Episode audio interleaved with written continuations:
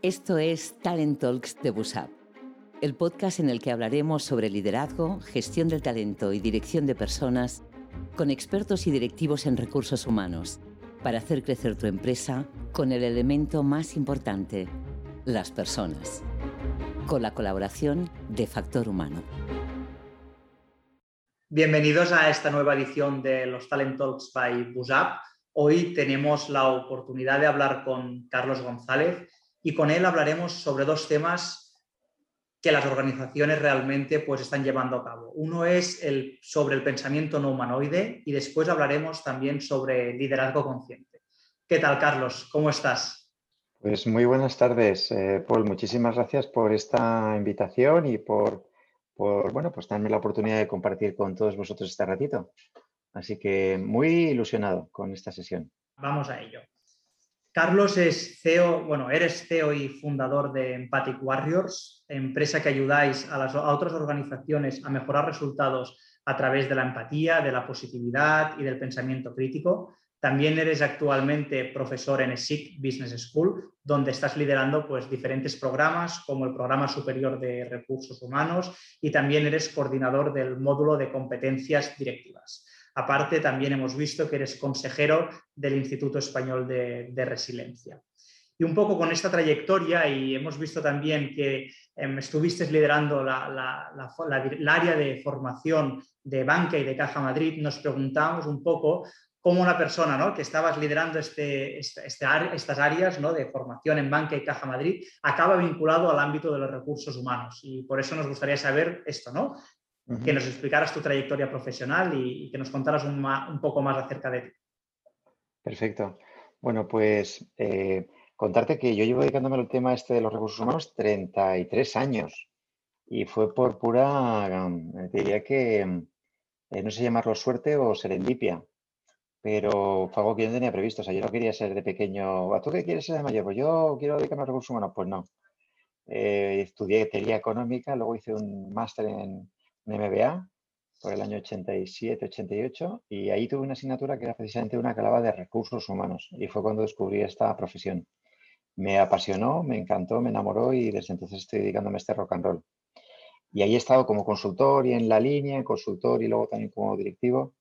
Y, y bueno, pues es lo que me gusta, me parece que es una labor esencial para que las organizaciones prosperen y las organizaciones puedan implantar su estrategia, lograr objetivos, eh, lograr que, bueno, que hagan la contribución que hace falta a la sociedad.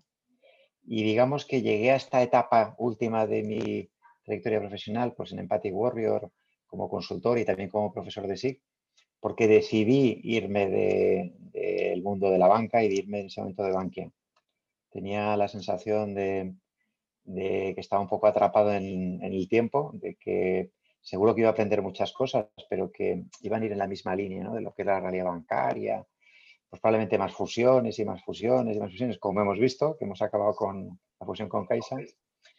Y yo me planteé, digo, ¿y qué puedo hacer durante estos ocho años? Y dije, pues mira, pues reinventarte, aprender cosas nuevas, conocer otros mundos. Y eso es lo que he hecho estos años hasta llegar hasta aquí. Entonces he aprendido de empatía, de resiliencia, de pensamiento no humanoide, de temas que tienen que ver con well-being, con energy, con happiness at work y, y me parece que es hacia donde va el futuro. Entonces me apetece contribuir desde esa realidad construir organizaciones más resilientes, más positivas, más empáticas, más sostenibles. Perfecto, pues vamos a empezar con una de las primeras temáticas que queríamos tratar sobre el tema del pensamiento no humanoide. Hemos visto pues, que has escrito numerosos artículos acerca, acerca de esto y nos gustaría para todas las personas pues, que a lo mejor no sepan pues, qué es, que nos pudieras contar esto, ¿no? ¿Qué es el pensamiento no humanoide, Carlos? Vale. Bueno, mira, a veces le llamamos pensamiento, otras veces le llamamos capacidades no humanoides, em, quizás para distinguir, ¿no? Distinguir, eh, llamar la atención sobre lo humano. En una época como la que estamos viviendo, donde eh, lo digital parece que, eh, bueno, pues es la panacea, en donde el machine learning, el, big data, el Internet of Things, todo, la inteligencia artificial, ¿no? Parece que está cobrando cada vez más relevancia y lo tiene, y son necesarias y muy útiles para eh, la sociedad, pero parece como si, si, nos estuviésemos olvidando lo que ha permitido de verdad llegar hasta donde estamos hoy. y lo que nos ha permitido llegar hasta donde estamos hoy es el arte. Y bueno, yo creo, creo que el arte no entiende de, machine learning, ¿no? Eh, es atreverte a, ser disruptivo, ¿no? yo no me imagino un Picasso aprendiendo por machine learning, haciendo una pintura cubista, pero no sé, tampoco me imagino eh, haciendo escenificaciones pues como un acto creativo de la inteligencia artificial, ¿no? O, no sé, un, plato de estos de David Diverso, ¿no? Que dices, Dios mío, las cosas que está mezclando, ají con, con paella y chuletón de vaca gallega. Y encima está bueno. Y encima está riquísimo, con lo cual... bueno, yo no lo he probado, solamente lo he visto en fotos. Pero dices, Dios mío, esto no sé si se le va a ocurrir a un, a un humanoide. Entonces, lo no humanoide tiene que ver con, es, queremos enfatizarlo, ¿no? Lo que no tiene que ver con máquinas, lo que tiene que ver con personas. Entonces, lo que tiene que ver con personas es ese mundo maravilloso que tiene que ver con, con la capacidad de crítica, que tiene que ver con la empatía, que tiene que ver con la creatividad, que tiene que ver con una capacidad más holística, más sistémica de hacer resúmenes, ¿no? de entender e interpretar los datos, eh, de veces de forma disruptiva, y también tiene que ver con la ética. Y, no sé si la ética está asociada con las máquinas, ¿no? Eh, tampoco sé si la empatía está asociada con las máquinas. Y lo que sí creo que es una capacidad humanoide, de los no humanoide, ¿vale? Una capacidad de los humanos brutal, fantástica, maravillosa, es la felicidad, ¿no? El hecho de poder ser feliz. Porque cuando eres feliz, cuando transmites felicidad, eh, yo creo que se genera un estado de energía, ¿no? Eh, creativa, contagiosa, impulsora de cambios, impulsora de transformaciones. Y bueno, pues eh, eso es lo que traemos los humanos, ¿no? lo que nos ha hecho llegar como civilización hasta hoy, ¿no? y es lo que creo que tenemos que seguir reivindicando, ¿no? Yo lo hago así, y, pero el foro de Davos lo hace con datos, ¿no? Si tú coges un análisis del foro de Davos de cuáles son las competencias más demandadas por parte de los profesionales, eh, pues dices, lo que buscamos en los profesionales, ¿qué es? Es el pensamiento crítico, la resolución de problemas, es la empatía, es la capacidad de gestionar conflictos. Es decir, están buscando las cosas que tienen que ver, las capacidades ¿no? que tienen que ver con, con lo humano con lo no humanoide. Y entonces, ¿podríamos decir que el pensamiento no humanoide es un movimiento reaccionario a la hoja de la tecnología o realmente es compatible con la tecnología como la inteligencia artificial, el big data y todo lo relacionado? Ay, yo creo que es absolutamente, absolutamente compatible, ¿vale? Absolutamente compatible. Lo que creo es que no tenemos es que perder la conciencia de, la conciencia, el, awareness, de decir, oye, ¿qué es lo que nos aporta lo humano? ¿no? Lo humano no, eh, no es sustituible en muchísimas cosas. Si, por ejemplo, tenemos que procesar muchos datos siguiendo un algoritmo, está claro que la máquina es muy rápida. Pero si lo que tenemos que conectar emocionalmente es con un paciente que está sufriendo, es que no me imagino al robot yendo para allá y poniéndote carita y, y haciéndote sentir eh, que le acompañas ¿no? en ese sufrimiento o que le acompañas en ese momento en el que está sufriendo dolor. Te pongo ese ejemplo. Pero no sé, eh, eh, yo creo que es fundamental el machine learning, la oportunidad de aprender por repetición, ¿no? por prueba y error, prueba y error, así está el infinito. ¿no? Eh, pero yo creo que a veces el ser humano tiene una capacidad de hacer insight, de pronto darse cuenta, de abrir la conciencia, de decir, anda, existe este nuevo paradigma. Y creo que es algo que yo creo que la inteligencia artificial tampoco va a poder sustituirnos, ¿no? Entonces, simplemente lo que reivindico es que, no le transmitamos a nuestros, a nuestros jóvenes, yo tengo 56 años, que no le transmitamos a nuestros, yo también soy joven, a todos nuestros jóvenes, también los de 56 años, no le transmitamos que lo importante es saber Big Data, que lo importante es saber inteligencia artificial, que el futuro está en la digitalización, no. Yo creo que eso es una herramienta y el futuro está en las personas, en que las personas trabajemos con empatía, trabajemos con, con ética eh, trabajemos siendo críticos y no creyéndonos eh, la primera solución que vienen a regarnos los oídos.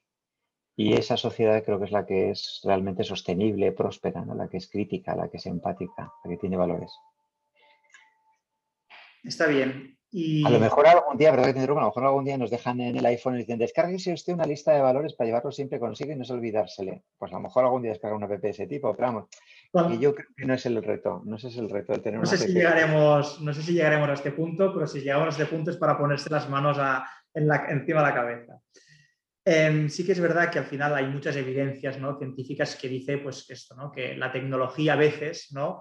Em, tiene sus propias limitaciones. Y me gustaría saber por qué crees que hay tanta literatura ahora pro tecnología si realmente ¿no? hay estas evidencias científicas que, bueno, que dice que tiene sus propias limitaciones. ¿Cómo lo podemos conllevar esto?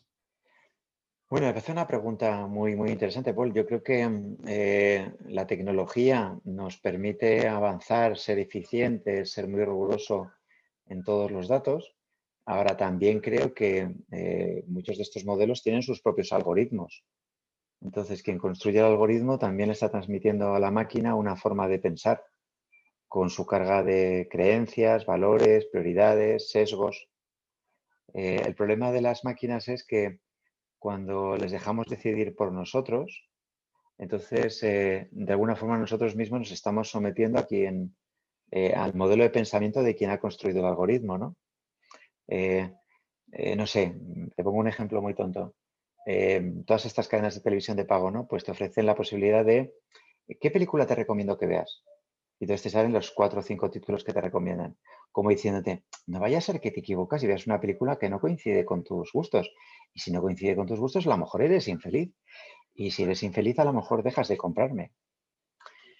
Es perverso, porque dices, bueno, y, si me equivoco y veo una película que no es de mi gusto inicial, pues coño, a lo mejor descubro algo que no conocía y que me empieza a gustar y hago más rico mi mundo. Y, digo, a lo mejor no me gusta y soy infeliz. Bueno, pues tampoco pasa nada por pasar un ratito así de cierta tristeza porque al final también es lo que te va a permitir disfrutar más de los momentos plenamente cuando tienes ese momento de disfrute y de felicidad, ¿no? Entonces, esa vida eh, Big Data, Internet of Things, digital, Machine Learning perfecta, yo no la deseo. O sea, yo no quiero que una máquina me diga cuándo me tengo que levantar a moverme. No quiero que una máquina me diga cuál es el camino exactamente más rápido para llegar a otro sitio, a otra reunión. Me encantaría alguna vez despistarme y ver un paisaje y disfrutar a lo mejor de pasar por mi antiguo vecindario, ¿no? Inclusive me encantaría olvidarme de comprar la leche. No pasa nada porque me haya olvidado de comprar la leche porque la lista de la compra me lo ha recordado o no me lo ha recordado. Y no quiero poner más ejemplos, porque algunos son muy sordidos. O sea, no, voy a, voy, a, voy a tener más éxito en el amor. Entonces voy a ponerle el perfil de cuál es la mujer el hombre o mi pareja ideal para que no me equivoque, no vaya a ser que sufra porque me confunda. Pues no pasa nada por sufrir, sufrir es una parte del aprendizaje del ser humano, ¿no? Entonces, no todo tiene que ser, entre comillas, ¿no? Aséptico, sin ruido, sin algo de sufrimiento, sin algo de esfuerzo, sin algo de disciplina, sin algo de reiteración. No pasa nada. No todo tiene que ser inmediato. Y si me equivoco, pues, pues ya está. La próxima es que te recomienden eh, dile esto que generarás mejor impacto si quieres ligar, ¿no? Nos he vuelto locos, ¿no? Es, verdad, ¿no? Estamos al final acostumbrados o nos estamos acostumbrados, nos estamos acostumbrando, ¿no? A, esta mañana lo he pensado, ostras, Alexa, apaga las luces, ¿no? Entonces, todo este tipo de, acciones que, está muy bien, ¿no? La, tecnología al final nos ayuda y lo decías tú antes, ¿no? Es que la tengamos como herramienta está muy bien, pero que tampoco esté la tecnología por encima de, nosotros, Eso es, que no perdamos nuestra soberanía. Yo utilizo mucho un concepto de soberanía interior, eh, que es empoderarnos a nosotros mismos, es decir, eh, eh, soy consciente de por qué hago las cosas, soy consciente de por qué tengo este gusto o por qué esto no me gusta y puedo soportarlo. No soy un niño pequeño que hay que decirle, no, no veas esta película que a lo mejor no te gusta, por lo del pasado, digo, por lo del pasado. Es terrible, ¿no? Entonces creo mucho más en la soberanía interior de decir, oye, pues elijo arriesgarme, elijo vivir, elijo aprender, elijo equivocarme y no pasa nada, no, no pasa nada. Total. Y atado a esto que estamos comentando, ¿no? Una de las preguntas que teníamos completamente relacionadas a esto podríamos decir entonces que estamos ante una sociedad que delega su pensamiento y toma decisiones en una entidad tecnológica.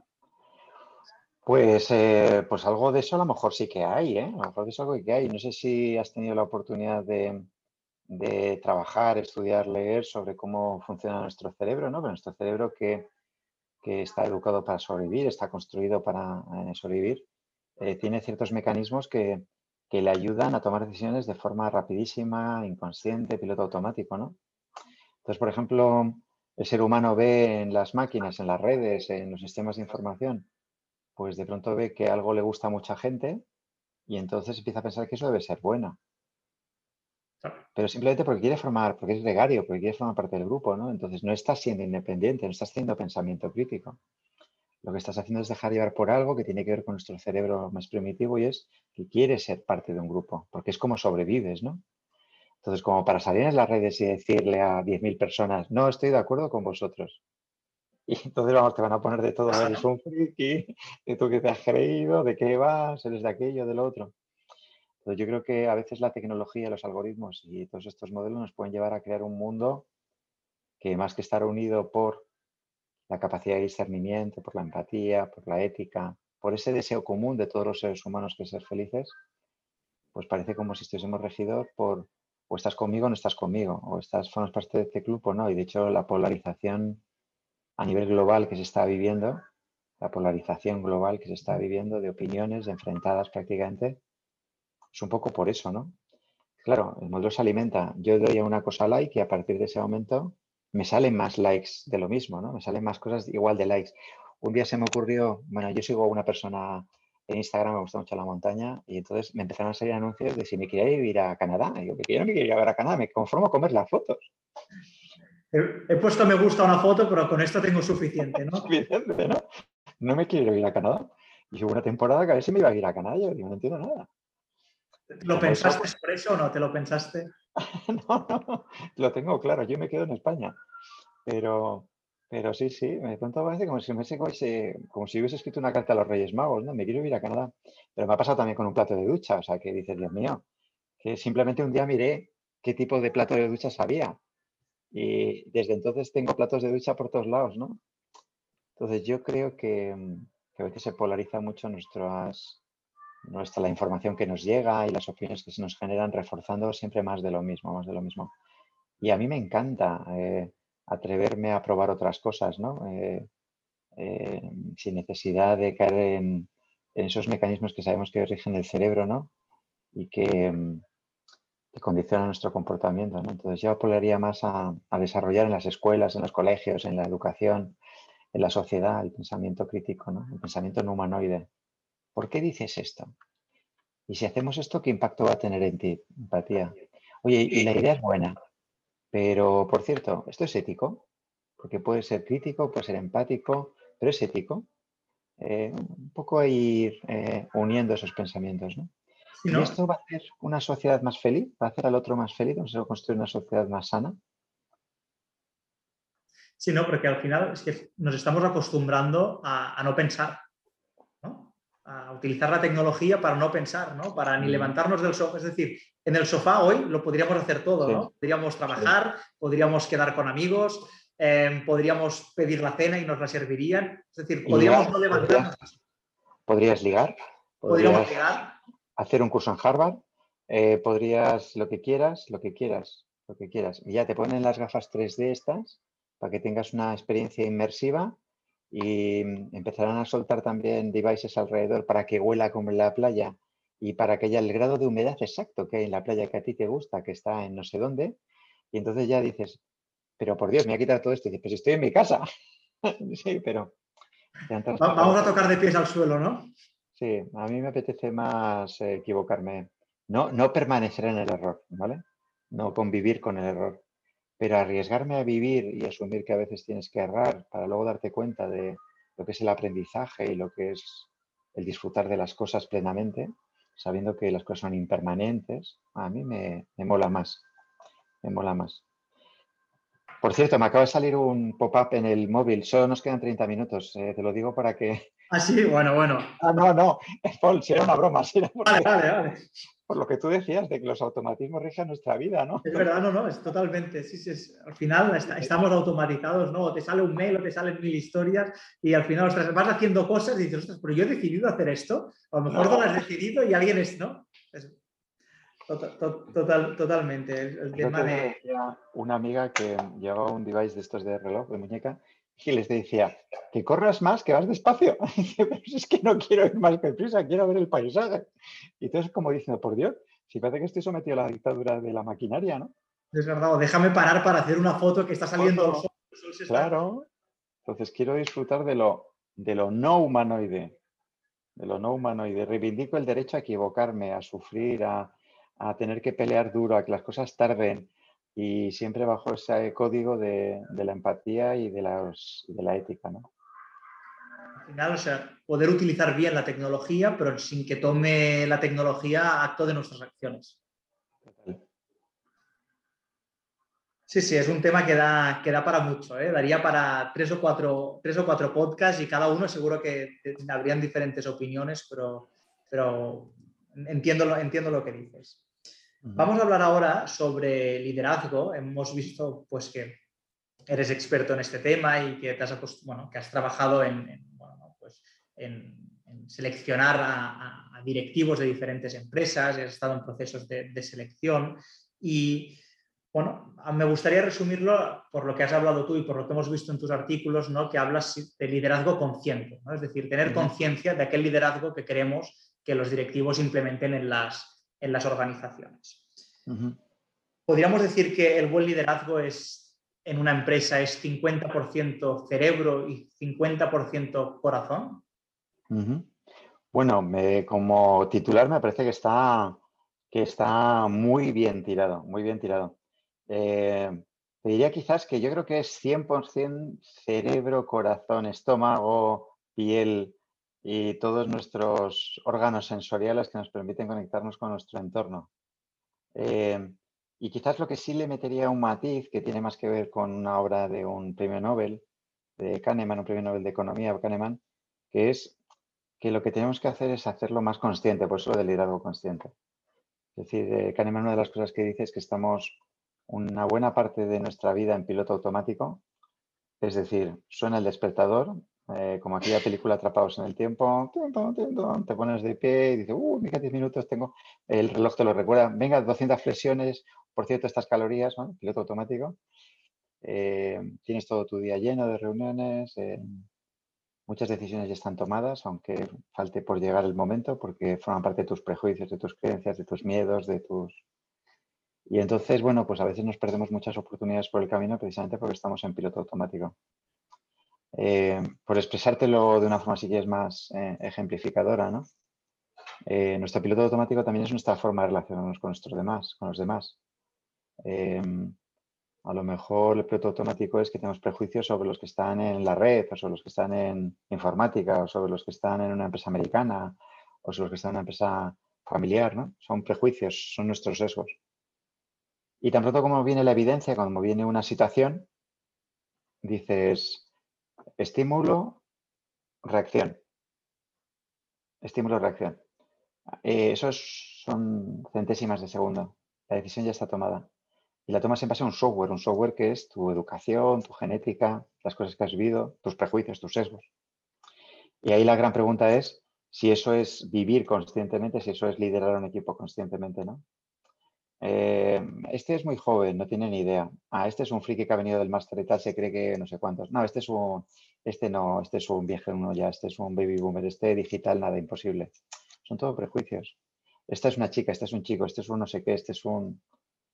Son sesgos. En vez de dar la oportunidad de vivir la experiencia presente. La experiencia presente te trae cosas, obsérvala, analízala críticamente Trata de empatizar con el otro desde su perspectiva, de su emoción. Plantéate una respuesta que sea creativa. Es otro tipo de capacidad, ¿no? ¿Qué es lo que requiere esta situación? ¿Cómo puedo ayudar más a esta persona? No estés en piloto automático. Y, y, oye, esto es ético. Esto responde a los valores, a mi constitución como ciudadano de este mundo que quiero vivir aquí. Esto es ecológico, esto es sostenible, esto es eh, algo que realmente contribuye a, a que la empresa crezca, la sociedad crezca y, luego daño a alguien o estoy contribuyendo a que sean más felices, ¿no? Entonces, eso es tomar una decisión consciente, eso es liderar de una forma consciente, no es el piloto automático. Claro, el tema del piloto automático nos viene un poco por cerebro, ¿no? Nuestro cerebro está eh, construido para ahorrar energía, porque la nevera cuando salieron nuestros primeros antecesores, eh, la nevera no estaba llena. Entonces tenías que ahorrar energía. ¿La energía de qué? De, bueno, decisiones rápidas. Pues, ¿Será un tigre vegetariano o será un tigre carnívoro? No, es un tigre, corre o mátalo. Eh, pero no vivimos en ese entorno, nuestra nevera está llena, no hay tigres por todos lados, entonces podemos ir un poquito más serenos.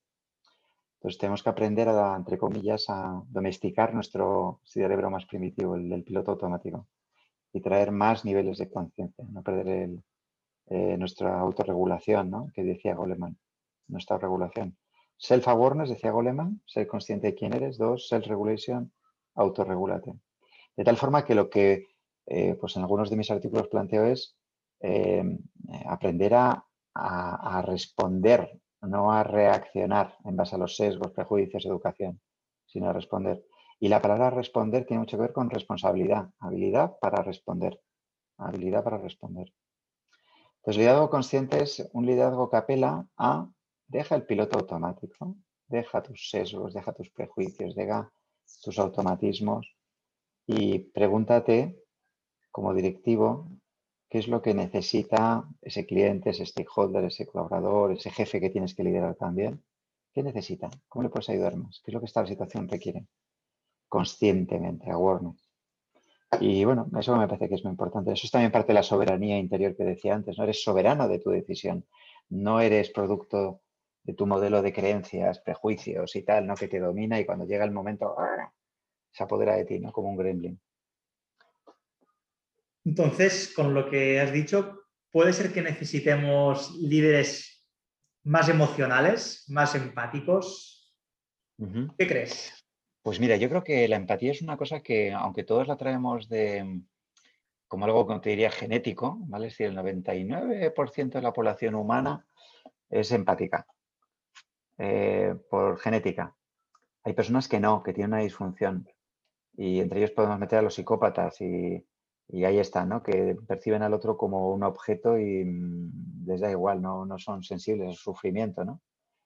Pero el ser humano de nacimiento es empático. De hecho, si te fijas, los niños, normalmente, el 99%, ven a otro niño sufrir o reírse y son fáciles de que se acomoden a esa emoción, ¿no? Inclusive los hay que son más maduros y no solamente entran en contacto con esa emoción, sino que además son capaces de salirse del juego y buscar ayuda, porque son conscientes de que hay alguien que necesita ayuda, ¿vale? Eso es empatía. Empatía es, sé lo que está pasando, lo interpreto, lo entiendo, conecto y además puedo modificar mi comportamiento para ayudarte, ¿vale? Pero desde tu perspectiva. Eso es empatía. Eh, pero ¿qué nos ocurre? Que de cuando estamos en la guardería en el arenero, no sé si por educación nos dicen muchas veces eso de, Paul, eh, no puedes ser tan, tan empático porque van a dar muchos palos en la vida. Tú tienes que ser un hombre duro. Aquí cada uno que aguante su vela. Eh, Carlos, por favor, sé más egoísta, que luego la gente, la vida es muy dura. Entonces llega un momento que nos acaban manteniendo un software que es como empatía, debilidad, empatía, no seas tonto que te van a dar palos. Nos vamos descarrilando, ¿no? Nos vamos descarrilando. Entonces, estoy de acuerdo contigo. Tenemos que desarrollar la empatía. Se puede desarrollar la empatía. Em, eh, partimos de ella, es como si nos olvidáramos y hay que volverla a redescubrir, a, quitar las, capas de pintura que le hemos echado encima para que yo vuelva otra vez a tener capacidad sensorial. Eh, y creo que es una necesidad de los directivos. Y creo que hay otra que es más racional. Es también a ser capaz de pensar independientemente, a no creerte todo lo que te dicen. Es que esto siempre se ha hecho aquí así. Bueno, sí, se ha hecho aquí siempre y ¿por qué no vamos a cambiar? O esto funciona en este tipo de empresas, pero en la mía no. ¿Y por qué no va a funcionar en la tuya? Pruébalo y después ya veremos, ¿no? Claro, entonces eso es pensamiento crítico, ¿no?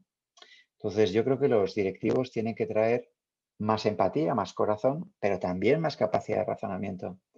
Por eso insisto tanto en la idea de lo que necesitamos es traer más conciencia. Y cuando te ponía el ejemplo antes de eh, necesitamos mm, directivos que utilicen 100% el corazón, la mente, el estómago, la piel, es por intentar traer todas las fuentes de, contacto sensorial que tenemos para relacionarnos con nuestro entorno. Eh, dicho el estómago, dicho la piel. Es que a veces somos conscientes de cosas si escuchásemos más el cuerpo. O sea, uno, por ejemplo, puede decir, me estoy metiendo en un lío y de pronto ves cómo se te abarrota el cuello, cómo se te cruje el estómago. El cuerpo es muy sabio y a veces es un buen amplificador de las cosas que estamos haciendo. Y a lo mejor tu cuerpo te está diciendo, te estás equivocando, estás traicionando tus valores. Pues escuchar más al cuerpo, ¿no?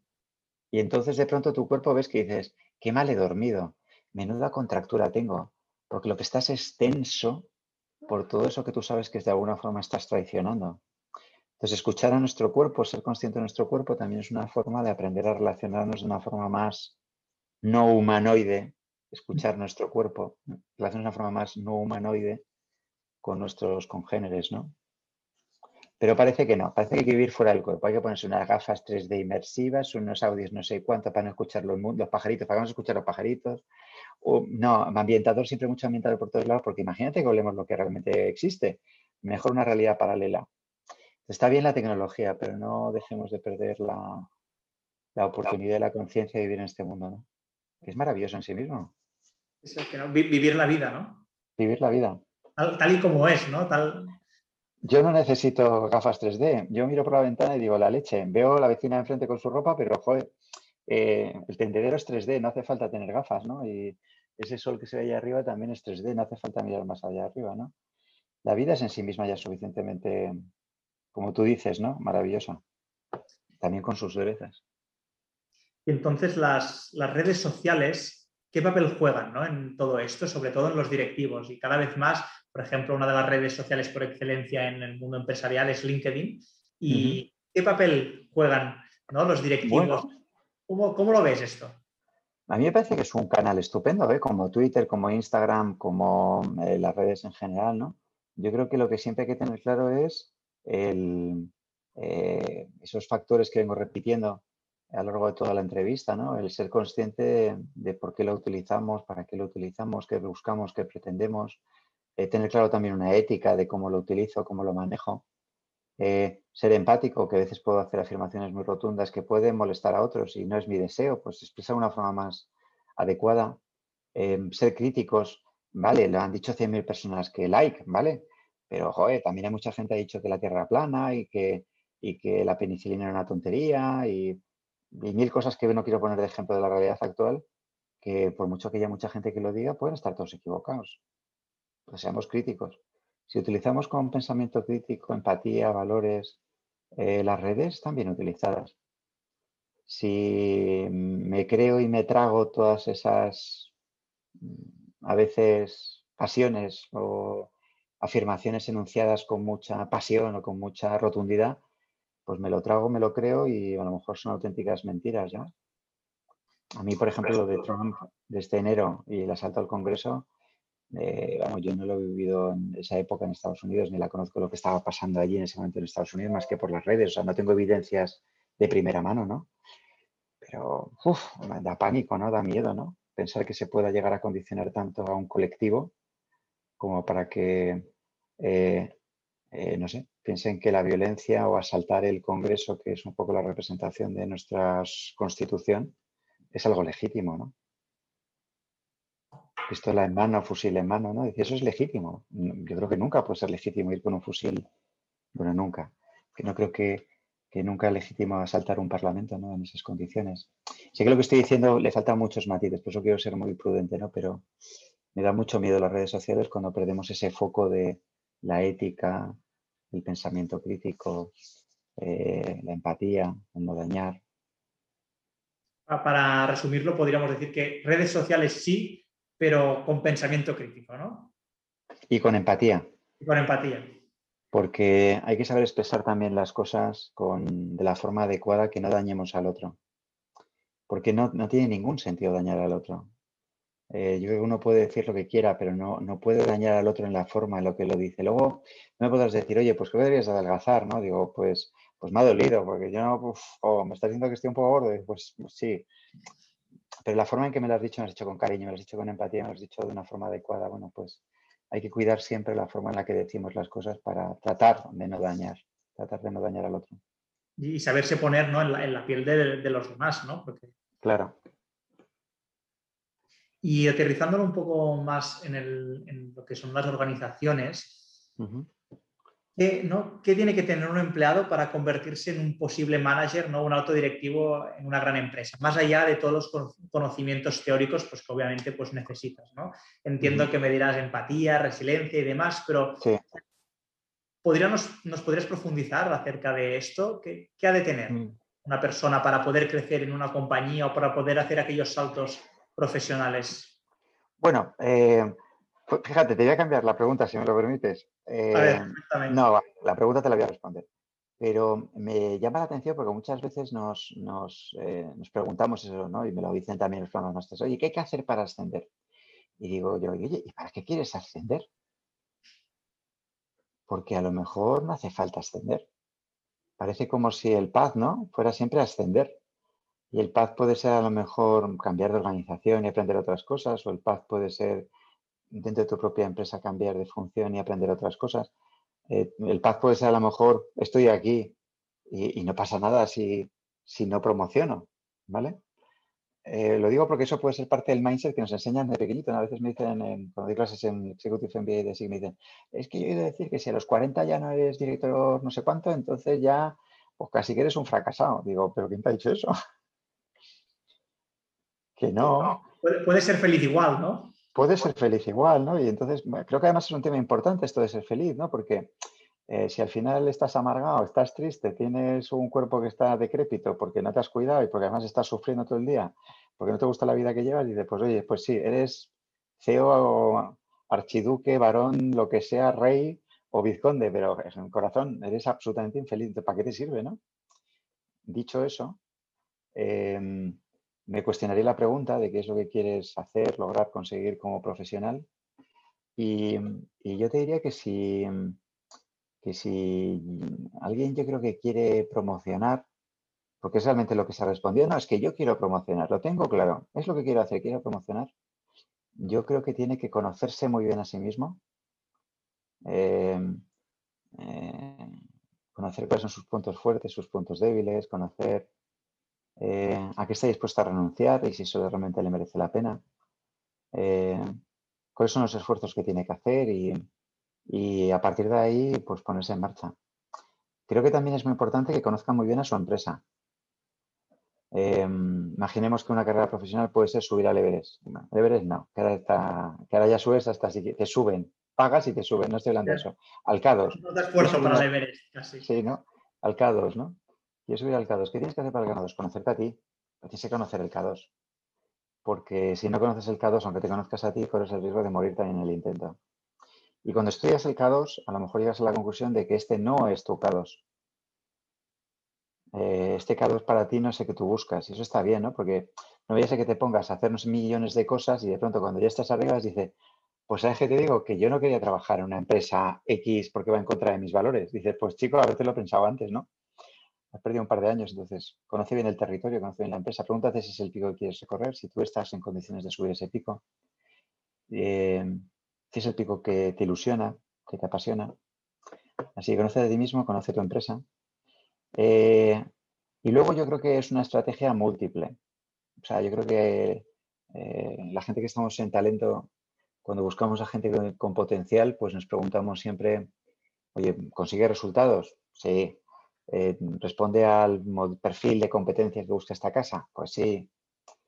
Eh, pero yo creo que una de las cosas más, más importantes para promocionar a un directivo o una directiva es si tiene capacidad de aprendizaje. Muy importante. Si es una persona resiliente. Muy importante. Eh, porque estos dos factores probablemente sean tus dos grandes salvavidas a lo largo de la vida, siempre, eh, de cualquier ser humano. Pero si eres un directivo que además se quiere meter en aguas turbulentas, pues eso, de hacer crecer un proyecto, de fusionar empresas, de pasar una organización a otra, de, una carrera multinacional, vamos, lo que hay detrás de eso es aprendizaje, permanente aprendizaje. Entonces, o tienes mucha capacidad de aprendizaje para adaptarte a entornos diferentes, mercados distintos, tecnologías distintas, personas distintas, jefes distintos, stakeholders distintos, todo lo distinto y adaptarte, adaptarte, aprender, aprender, aprender, o vas a sufrir mucho. Entonces, normalmente la gente de recursos humanos seleccionamos a personas que cumplen con los objetivos, que, que tienen las competencias y que tienen capacidad de aprendizaje. Porque a lo mejor has tenido mucho éxito en tu función y en ese sentido respondes a ser una persona exitosa en esa función, pero como no tienes capacidad de aprendizaje o poca capacidad de aprendizaje, no voy a contar contigo porque te quedan 30 años de aprender y tú no tienes esa, esa capacidad plenamente desarrollada. Y la otra es la de la resiliencia y es, nacemos y estamos abonados a, perder cosas, ¿vale? Perdemos cosas, perdemos... Desde que nacemos, ¿no? Desde que nacemos, perdemos juventud, perdemos, eh, perdemos todo. ¿Por qué? Energía, fuerza, perdemos hasta ignorancia, perdemos, siempre perdemos cosas. Cuando eres ignorante vives veces mejor, ¿no? Porque no te das cuenta de las cosas y dices, ah, qué bonito es el mundo. no, perdón, el mundo es jodido. Y, y, aceptarlo es lo que te hace realmente madurar y ser feliz. Entonces, hay que ser muy resiliente para que todas esas adversidades de la vida, eh, pues te nombran directivo. Pues cuando te nombran directivo ya sabes una cosa, es que te van a despedir también. Entonces, cuando te despidan, estate preparado, ser resiliente para encajarlo como parte del proceso. Vas a fallar, vas a perder, te van a dar mil cambios, eh, te van a fusionar a desfusionar. Entonces, ser resiliente. Vas a tener problemas probablemente personales adicionales, ¿no? Porque eres humano. Entonces vas a tener mucha adversidad con la que convivir, pues ser resiliente. Entonces, si yo tuviera que seleccionar directivos para mi compañía, eh, las cosas que te he ido contando, ¿no? Aparte de la que hemos dicho, la empatía, pensamiento crítico, la creatividad, ta, ta, ta. Eh, pero yo capacidad de aprendizaje y resiliencia. Y perdona que diga esto último, eh, porque soy muy pesado. Y pondría un foco brutal, pero brutal, en el tema de los valores. Todos decimos que los valores son importantes, ¿vale? Pero yo creo que em, pondría especial foco en eso. Eh, ¿Cuáles son los valores de esta persona? Y hay ya metodologías bastante sustentadas científicamente, eh, desde el punto de vista del método científico, pues para poder contrastar cuáles son los valores de una compañía o cuáles son los valores de un profesional y ver si hay cierta coherencia entre unos y otros, ¿no? Porque si no, a lo mejor incorporas a personas de tu organización que no tienen los valores que tú requieres para tu modelo de negocio, ¿no? para tu modelo de empresa sostenible. Yo creo que eso es, muy relevante, muy, relevante. Y luego yo seleccionaría gente que quiera ser feliz. Que quiera ser feliz. sí, que quiera ser feliz. Porque hay mucha gente que por la vida sufriendo. Es decir, dice, pero Dios mío, ¿cómo puede sufrir? Si tiene hijos, están sanos, él está sano, tiene una impresión. Eh, Disfruta, ¿no? Disfruta un poco más, ¿no? Y... Digo, pero Dios mío, ¿cómo puedes ir todo el día viviendo con tanto sufrimiento? Y y transmitiendo tanto sufrimiento. Fíjate que no digo dolor, ¿eh? porque dolor es algo que te viene dado. Sí, esto, esto, viene un poco a lo que después quería hablar contigo, ¿no? Que es que a veces esto es complicado porque la sociedad ¿no? nos ha inculcado que solo podemos tener éxito, ¿no? Y que la sociedad solo acepta personas que tengan éxito. Y, pero éxito definido de una forma. Sí, sí, pero es verdad. De una forma, que es... Que no, debe, no tiene por qué ser la correcta. Or up por out. Entonces, claro, si 7.000 millones de personas que estamos en este planeta, la única forma de ser felices es eh, siendo CEOs de una compañía de más de 7.000 Aquí va, aquí, aquí iba, aquí iba. Es una locura, ¿no? Entonces hay gente pues que es feliz pescando y teniendo un chiringuito de una panadería en la playa, ya está, pues me parece genial. Sí, porque parece ¿no? que todos tengamos que ir encaminados para acabar siendo CEOs. ¿no? A lo mejor es un papel que está sobrevalorado. Claro. Tú, eh, no sé, no te, iba a preguntar, porque a veces te vengo a eso y digo, ¿qué edad tienes, Paul? ¿Qué tienes esta edad? Pues eres un fracasado, todavía no eres CEO. Tienes que echar a Marco de la empresa, por Dios. Esto cada vez lo preguntan antes, ¿no? Y parece que a los 25 años hayas tenido que montar tres empresas, ¿no? hayas tenido, estés en camino de dos más y dices, bueno, pues no, todos vamos a lo mejor, no todos han de ir a el camino. Exacto, exacto. Ya sabes, le tienes que decir a tu CEO, a tu presidente, que o, te promociona su puesto pronto o, o que vas a ser muy infeliz. Muy infeliz. Sí, porque al final también ves, ¿no? Muchos autónomos que dicen, soy CEO. Y bueno, pero ¿usted CEO de, qué, no? Claro, de mi proyecto, de mi república independiente, como decía aquella empresa, ¿no? Es la, es la república independiente de mi proyecto. Mira, yo no sé si tú habrás sido esta historia, me parece muy bonita, no la sé contar quizás bien, pero bueno, parece que en algún sitio de estos de pesca ha venido con dicho lo del señor de, que está en la playa le, estaba en la pesca, estaba en la playa pescando y tal, entonces le acerca un señor y le dice, ¿usted qué está haciendo? Yo pescando y tal, ¿usted es feliz? Sí, ojo, que bien se le da la pesca y tal. Y, no había pensado usted en tener un barquito para pescar más peces. Y dice, pues no. Dice, es que si usted compra un, barquito, a lo mejor podría pescar más peces y entonces usted podría inclusive a lo mejor con el tiempo tener más de un barco. Y entonces dice, bueno, ¿y yo todo esto para qué lo voy a hacer? Ya un poco como diciendo, pero Dios mío, ¿dónde me lleva usted? Dice, pues tendría usted una flota de barcos. Cuando tenga usted una flota de barcos, pues ya se podría relajar, ya podría retirarse y vivir en un pueblecito y pescar tranquilamente. Pero si ya lo estoy haciendo. ¿Para qué voy a hacer todo esto, no? Si es lo que estoy haciendo ahora. Si es lo que estoy haciendo ahora, ¿no? Entonces, si eso es lo que tú quieres hacer, pues siempre que responda a eso que decía, ¿no? De esas condiciones higiénicas de es correcto, es cierto, es crítico, es empático, tiene valores, respeta al otro, pues tiremos adelante, ¿no? Me, ha gustado esta historia, me ha gustado esta historia.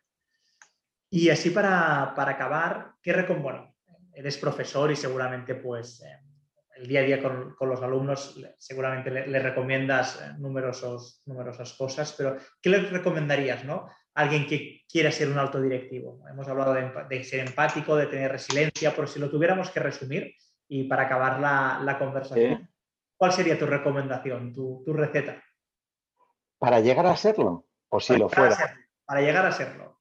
Para llegar a serlo. Pues yo te diría, bueno, yo lo voy a decir, ¿vale? Pero yo diría que tuviera mucha voluntad de servicio. Voluntad de servicio.